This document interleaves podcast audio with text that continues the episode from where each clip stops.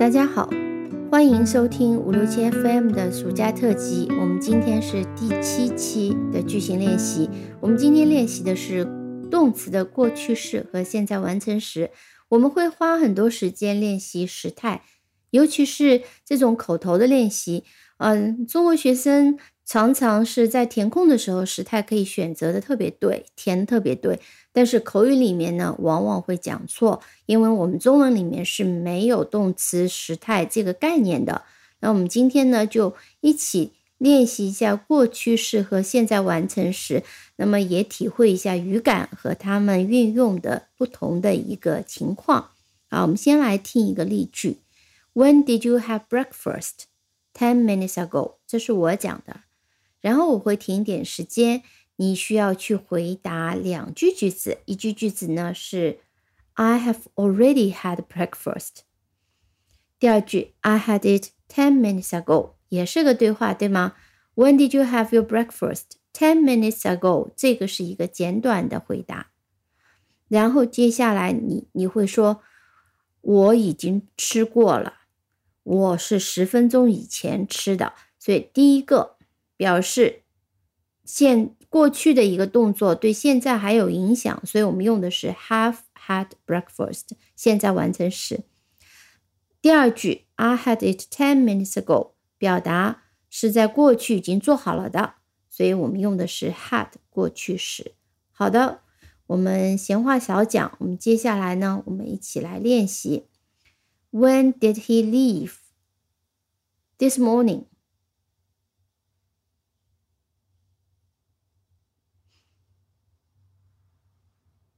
He has already left. He left this morning. 好，也是注意不规则动词 leave, left, left。第一句用的是现在完成时，He's already left，他已经走了。He left this morning，他是早晨走的，过去式。下一句，When did they go? A few minutes ago.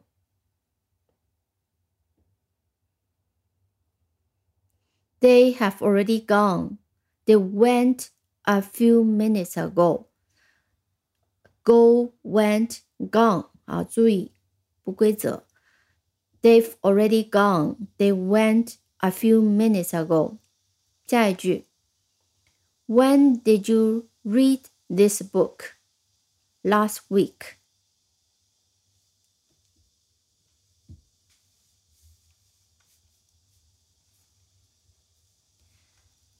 I have already read this book.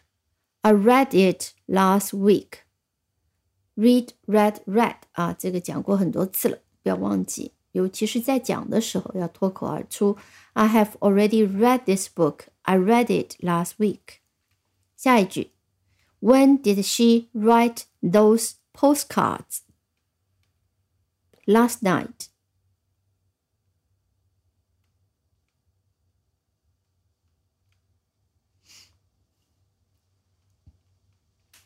She's already written those postcards. She wrote them last night. She's already written. She has already written. 啊，这是 She's 是 she has 一个缩写，我们可以这样缩写，比如说 Dave、I've、she's。She's already written those postcards. She wrote them last night. Write, wrote, written. 下一句，When did they do their homework? This afternoon.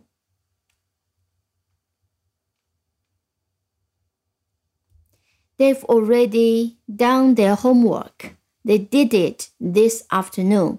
They've already done their homework. Did done 啊，这是 do 的过去式和过去分词。When did you take your holiday? Last August.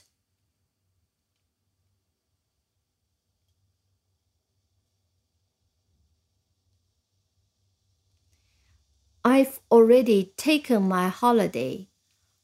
I took it last August.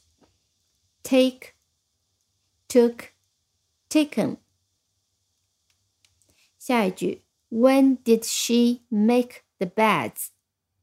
A short time ago.。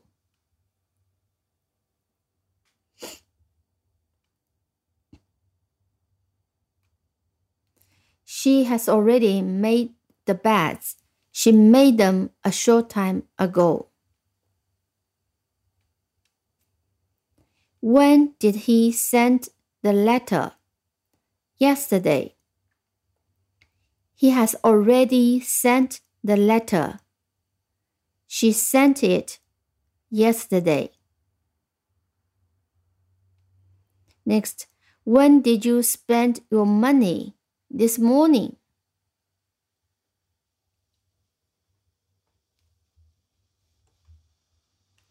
I've already spent my money.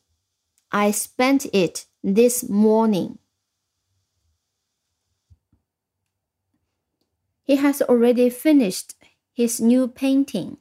He finished it last week. Next, when did you visit the new shopping mall last weekend? We've already visited the new shopping mall. We visited there last weekend. 这里用 visited there 比 visited it，呃，个人觉得语感上更为通畅一点。好的，练习非常简单，但仍旧是强调需要练习到你不讲错为止，这样就是熟练度就足够了。好，我们下期再见。